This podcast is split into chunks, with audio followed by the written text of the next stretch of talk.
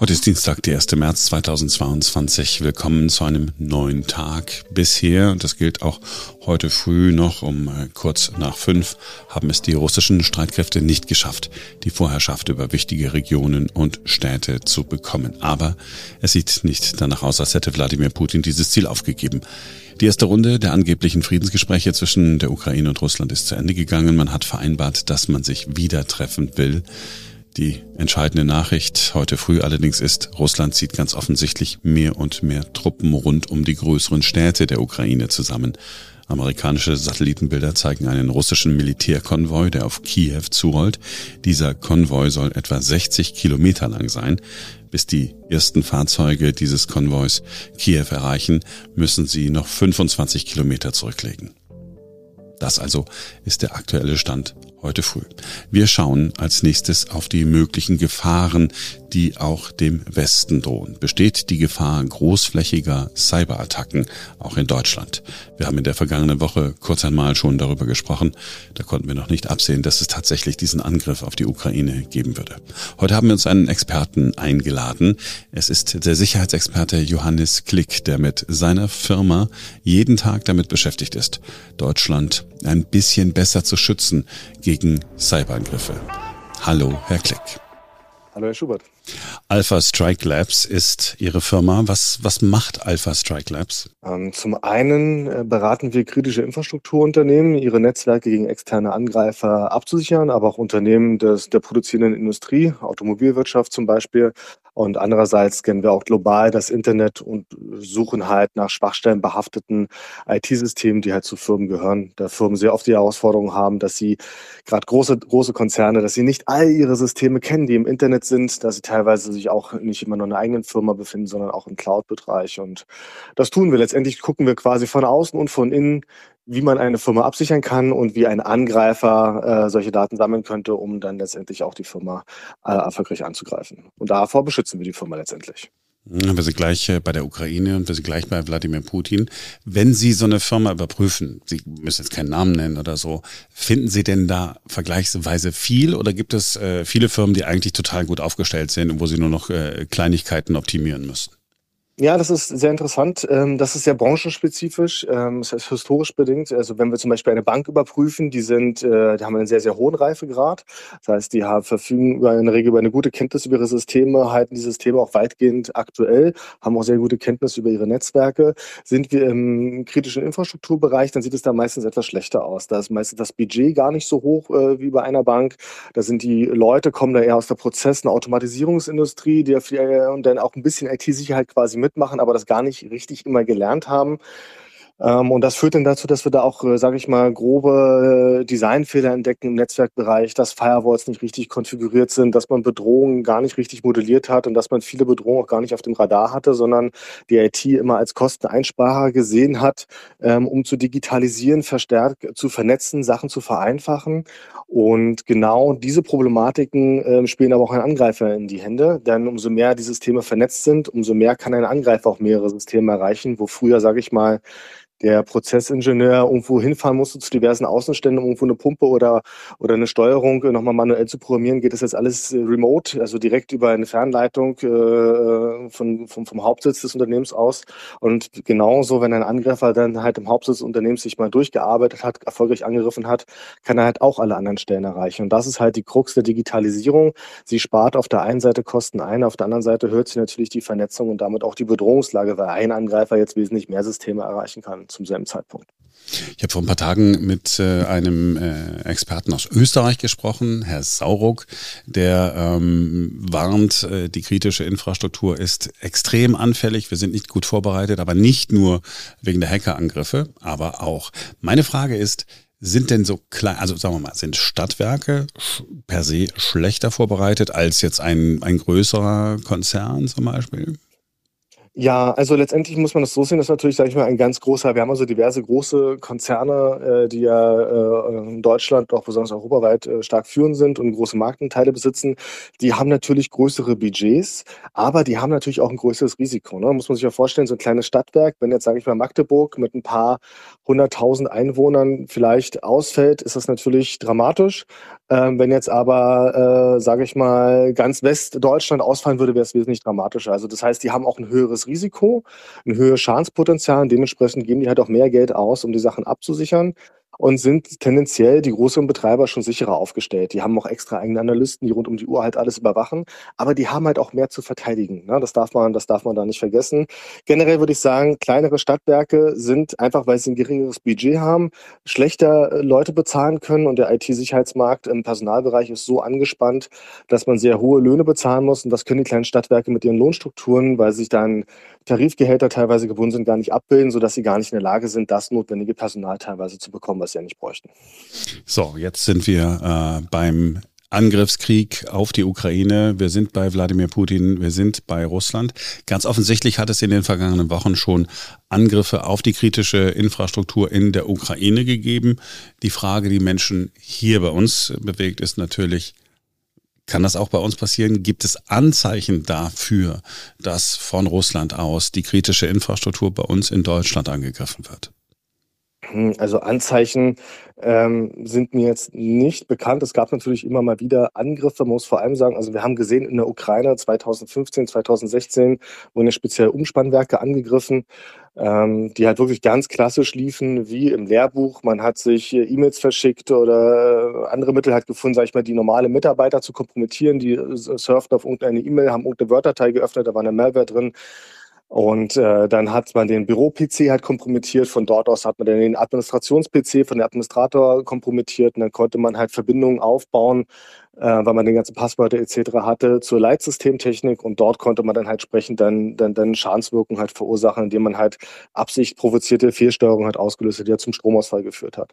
Und dann muss man mal wissen, so eine Operation braucht aber immer eine Vorbereitung. Also wie man sich das vorstellt im Fernsehen, ich hacke jetzt mal eben schnell Firewall 1, 2, 3 und dann bin ich drin, das ist natürlich totaler Quatsch, sondern das ist ein bisschen wie Angeln. Ne? Also man, man, man muss halt versuchen, die, die Betreiber der kritischen Infrastrukturen dazu zu kriegen, irgendwie eigene Malware, eigenen Schadcode auszuführen, indem man die auf eine eigene Website leitet oder bestimmte Anhänge zu öffnen, wo Schadsoftware drin ist. Und dann bin ich drin im System, dann muss ich mich langsam vorarbeiten, so dass ich nicht erkannt werde und mich in diverse verschiedene Systeme einnisten, sodass wenn mal was gefunden wird, ich aber noch woanders drin sitze. Und das ist eine Vorbereitungszeit, die dauert mal locker sechs bis zwölf Monate. Das bedeutet, wenn die Russen uns wirklich angreifen wollen würden, dann müssten sie es schon getan haben und sogenannte Schläferprogramme Programme haben, die vielleicht darauf warten, dass ein bestimmtes Datum kommt, also sage ich mal der 22.02.2022 zum Beispiel, und die dann halt loslegen und dann koordinieren die das mit irgendeiner anderen Aktion oder dass äh, die Malware guckt, ob eine bestimmte Webseite da ist, dass ein bestimmter Inhalt da ist und dann wird sie halt erst aktiv. So in etwa müsste man sich das vorstellen. Das heißt, ein, ein Cyberwar bedeutet eigentlich immer, ich muss die Systeme schon weit vorher infiltriert haben, um dann zu dem Zeitpunkt, wo ich meine Cyberwaffe auslösen möchte, die Schadenswirkung hervorrufen möchte, dann halt auf den Knopf drücken zu können, damit dies halt passiert. So in etwa müssen wir uns das vorstellen. Oder wir reden von einer generellen Sabotage, wie es im Iran zuständig war bei den äh, Zentrifugen, die das Uran angereichert haben,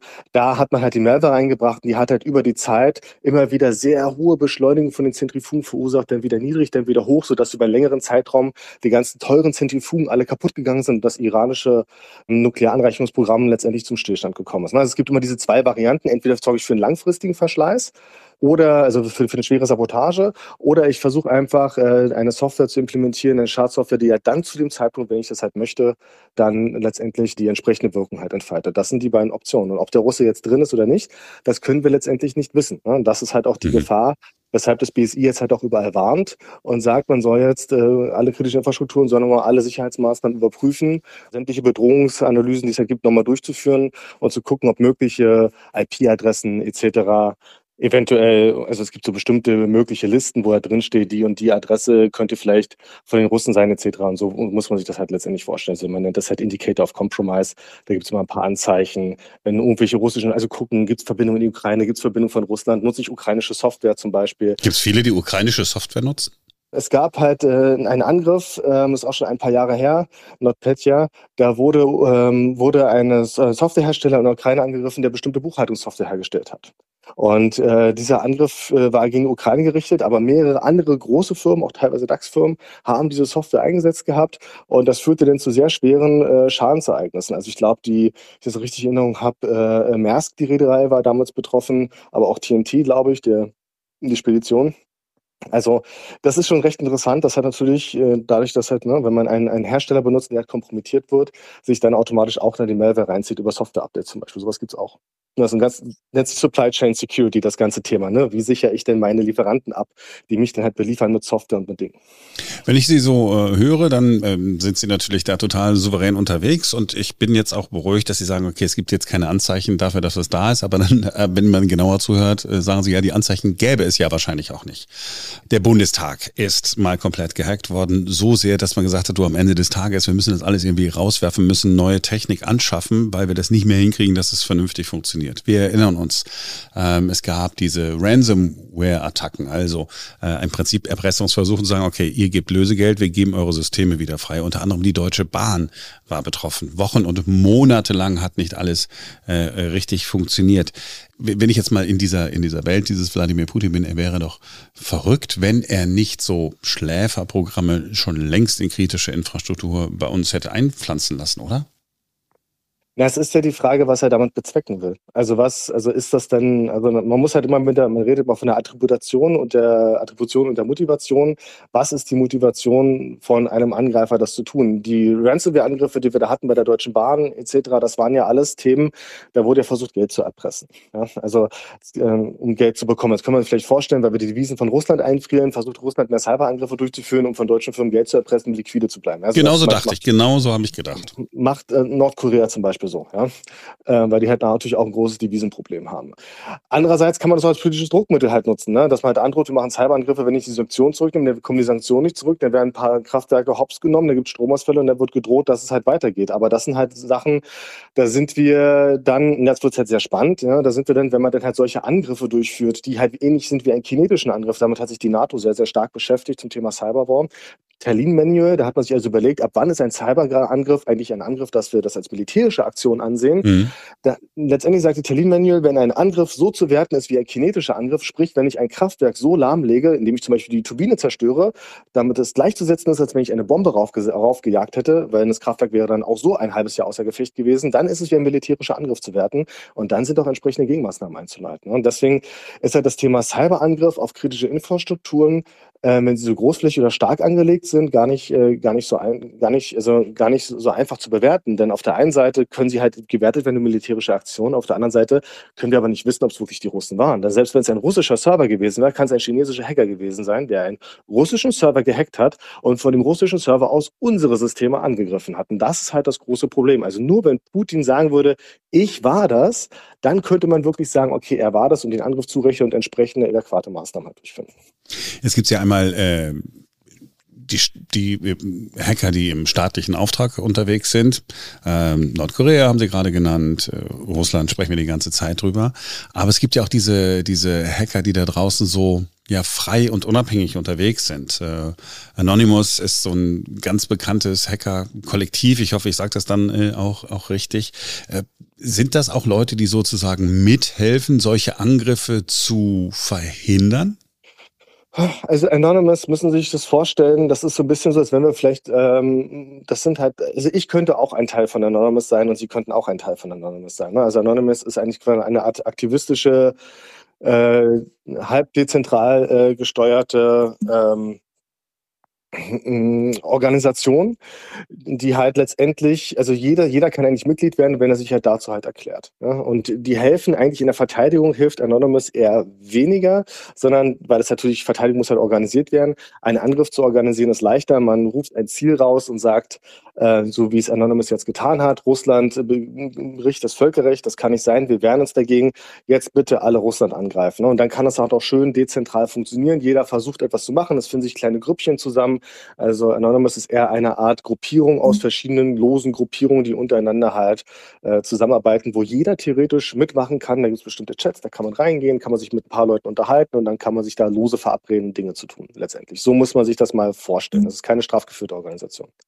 Also das sind diejenigen, die sozusagen ähm, sich selbst organisieren und sagen, okay, ähm, wir äh, gehen jetzt mal, ich sag's mal ganz vorsichtig, ein bisschen Putin auf die Nerven, weil wir jetzt in, in auf seinen Seiten irgendwie was posten, was ihm nicht passt. Aber dass das jetzt so eine sozusagen, ja, so ein bisschen wie Hollywood-Film wäre, ne? Äh, die tun sich alle zusammen und äh, holen dann zum Gegenschlag aus, das ist eine völlig naive Vorstellung. Das ist eine naive Vorstellung, weil, sage ich mal, gerade die, die ITler doch immer sehr gerne autonom und freiheitsbewusst sind und sich Strukturen unterzuordnen, äh, generell sehr, sehr schwer tun und sind, ist diese Organisation auch generell eher, eher etwas dem linken Spektrum zuzuordnen, die generell ja, sage ich mal, Strukturen und Hierarchien nicht ganz positiv gegenüber, äh, gegenüberstehen. Also muss man sich ein bisschen vorstellen, wie der, ein, ein schwarzer Block, wo sich Leute halt auch einfach zusammensammeln und dann aus Protest Eier, Flaschen und, und, und Steine halt irgendwo gegen den Staat schmeißen, so nach dem Motto. Also mal ganz grob übersetzt müsste man sich das mal so sinnbildlich, wenn man das in die physische Welt übersetzt, letztendlich halt vorstellen. Und da gibt es natürlich gute, sehr fähige äh, Leute dabei. Da sind vielleicht auch der ein oder andere sehr fähige, die im Berufsleben vielleicht auch sich mit der Cybersicherheit beschäftigen, Firmen absichern und vielleicht aber auch einfach eine Mutmaßung im Privaten dann halt sich da engagieren und halt sagen, so, jetzt gehen wir, versuchen wir mal Putin eins auf die Mütze zu geben. Aber was sie halt erreichen, ist dann die andere Frage. Ne? Also meistens sind es DDoS-Angriffe, die sie halt fahren. Das heißt also, die schicken ganz, ganz viele Datenpakete hin zu den Servern ähm, und dann können die Server halt einfach nicht mehr antworten und sind halt nicht mehr erreichbar. Müssen sich vorstellen, jetzt, wenn ich jetzt einfach bei Ihnen tausend Leute gleichzeitig immer bei Ihnen zu Hause das Telefon anrufen, Sie wollen aber Wahrheit die ganze Zeit Ihren besten Freund anrufen, aber immer wenn Sie den Telefonhörer abnehmen wollen, äh, kommt gar kein, gar kein Freiton, sondern die ganze Zeit klingelt halt schon wieder Ihr Telefon und Sie können letztendlich Ihr Telefon gar nicht benutzen. Und genau so funktionieren diese Angriffe, die schicken tausende von Anfragen gegen die Server und die können dann gar keine richtigen Anfragen mehr beantworten. Da sind diese Systeme halt einfach nicht erreichbar. Und das betrifft Regierungswebseite vom Kreml war das jetzt gewesen oder halt auch von Gazprom ähm, oder auch von Russia Today teilweise. Und das ist halt teilweise noch sehr, sehr schwer abzuwehren. Da muss man halt gucken, von wo kommen diese Pakete, wie kann ich die halt wegschieben etc. Aber das ist ein Großteil dieser Angriffe. Gibt manchmal auch mehr Geschichten, dass die halt dann wirklich äh, Systeme auch kompromittieren, Passwörter erwirtschaften, Daten abziehen und die halt veröffentlichen. Das gibt es halt auch. Aber wie gesagt, das sind Themen, die dauern einfach lange. Die kann man nicht von heute auf morgen machen. Ähm, und äh, das, das erleben wir vielleicht in ein paar Monaten, dass äh, Anonymous vielleicht irgendwelche Daten irgendwo publiziert. Ähm, aber wobei ich glaube, größtenteils wird sich das hier auf DDoS, äh, also auf klassische Denial-of-Service-Angriffe, wo ich versuche, die Webseiten einfach nur lahmzulegen, konzentrieren momentan. Wenn ich Deutschland sage und in dem Satz, in dem Deutschland äh, auftaucht, äh, Digitalisierung drin vorkommt, dann muss als nächstes auch irgendwas wie Problem äh, rückständig oder so in dem Satz auftauchen, damit er komplett ist. Sind wir in Deutschland schlechter aufgestellt als andere Staaten? Also wir denken immer, Großbritannien viel besser aufgestellt in Sachen Digitalisierung, damit auch in Sachen Cybersicherheit. USA besser aufgestellt, Israel äh, super aufgestellt. Ist das so oder sind wir in Deutschland eigentlich in Sachen ähm, Sicherheit in der Informationstechnologie, wenn ich mal den Titel des Bundesamtes äh, dazu nehme, eigentlich ganz gut unterwegs? Naja, also das, also ich sage mal so, äh, die Wirtschaft digitalisiert sehr gerne, bloß mit der Digitalisierung der Sicherheit äh, wird es halt dann sehr, sehr schwach gehalten. Ne? Also ein gutes Beispiel ist, es gibt ja so die Kritis-Verordnung vom BSI, wo halt kritische Infrastrukturen, die zuständig sind für mehr als 500.000 Personen, ähm, die unterliegen dieser Verordnung und da gibt es halt Prüfverfahren. Ne? Und da muss halt jemand hinkommen und sich gucken, ob da die IT-Sicherheit in diesen Kritisinfrastrukturunternehmen gegeben ist. Jetzt ist es aber so, dass diese Prüfung rein auf Papierform basiert. Das heißt, es gibt halt Richtlinien, es muss irgendwie einen Prozess geben, dass die Firewall- und Sicherheitssysteme regelmäßig überwacht werden und dass da jemand guckt, ob die Regelwerke, dass die richtig konfiguriert sind. Jetzt ist es so, viele Firmen erstellen dieses Papier, sagen, sie haben diese Prozesse, aber sie leben die nicht wirklich. Ne? Da gibt es keine Zeit, kein Geld, kein Budget dafür, dass wirklich der Firewall-Administrator prüft, ob die Firewall, die ja letztendlich Angriffe verhindert, verhindert, dass Datenverkehr, der nicht gewollt ist, von A nach B kommt, dass die wirklich vernünftig konfiguriert sind. Und dann haben wir halt die Auditoren, die prüfen halt die Papierwerke, auch nur auf Papierbasis, gucken sich, ob die Prozesse da sind. Aber niemand führt eine technische Prüfung vor. Und das ist halt das Problem, was ich finde in Deutschland. Es gibt keine Forderung, dass auch technisch überprüft wird, ob die Anlagen ähm, und die IT-Sicherheit, in die Architektur eines, eines kritischen Infrastrukturunternehmens auch der Realität halt wirklich, äh, äh, der auch der Realität entspricht. Ne? Man könnte sich das nicht vorstellen. Beim TÜV ist das so, der wird nicht nur geguckt, ob auf der Prüfnorm der Autohersteller halt sagt, dass er diese ganzen Sachen einhält, sondern da werden die Sachen wirklich getestet, belastungstechnisch, mhm. da werden Abgangstests gemacht, aber in der IT-Sicherheit wird es rein auf, auf Papierbasis geprüft. Und das ist halt aus meiner Sicht noch ein ganz großes Problem, wo, was wir in Deutschland haben, wo wir dringend von wegkommen müssen, denn wir erleben immer wieder, dass wir BSI-zertifizierte Unternehmen haben, äh, die sage ich mal, sehr abenteuerlich mit ihren Geschäftsprozessen und technischen Konfigurationen vor allem unterwegs sind. Da steht viel auf dem Papier, aber nichts wird davon gelebt. Sie machen sich mit Ihrer Firma Alpha Strike Labs keine Sorgen, dass Sie in Zukunft keine Aufträge mehr haben, weil alle so perfekt geworden sind? Nee, ganz und gar nicht. Also im Gegenteil ist es so, dass das Thema IT-Sicherheit, dadurch, dass es immer mehr Cybervorfälle gibt, die halt öffentlich werden, das Thema ähm, immer mehr äh, en vogue wird, auch äh, bei großen Konzernen, dass die Risikoabteilung halt feststellen, dass äh, die digitale Vernetzung so elementar ist in den Unternehmen, äh, dass das an sich schon ein eigenes Risiko darstellt, dass es halt abgesichert werden muss. Also momentan, wir haben viel zu tun, arbeiten sehr gerne für unsere Kunden. Und unser Hauptproblem ist eigentlich eher, dass wir äh, sehr wenig gutes Personal finden, denn es gibt wenig Personen, die äh, IT, Sicherheit oder Informatik halt studieren, beziehungsweise gerade von denen, die Informatik studieren, machen noch viel weniger IT-Sicherheit ähm, weil es halt ein sehr komplexes Thema ist. Man muss sehr, sehr viele Dinge beachten.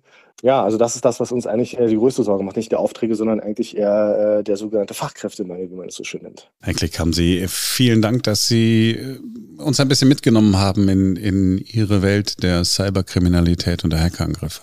Sehr gerne. Vielen Dank, Herr Schubert. Das war ein neuer Tag für heute. Wir sind morgen wieder da, denn dann ist wieder ein neuer Tag.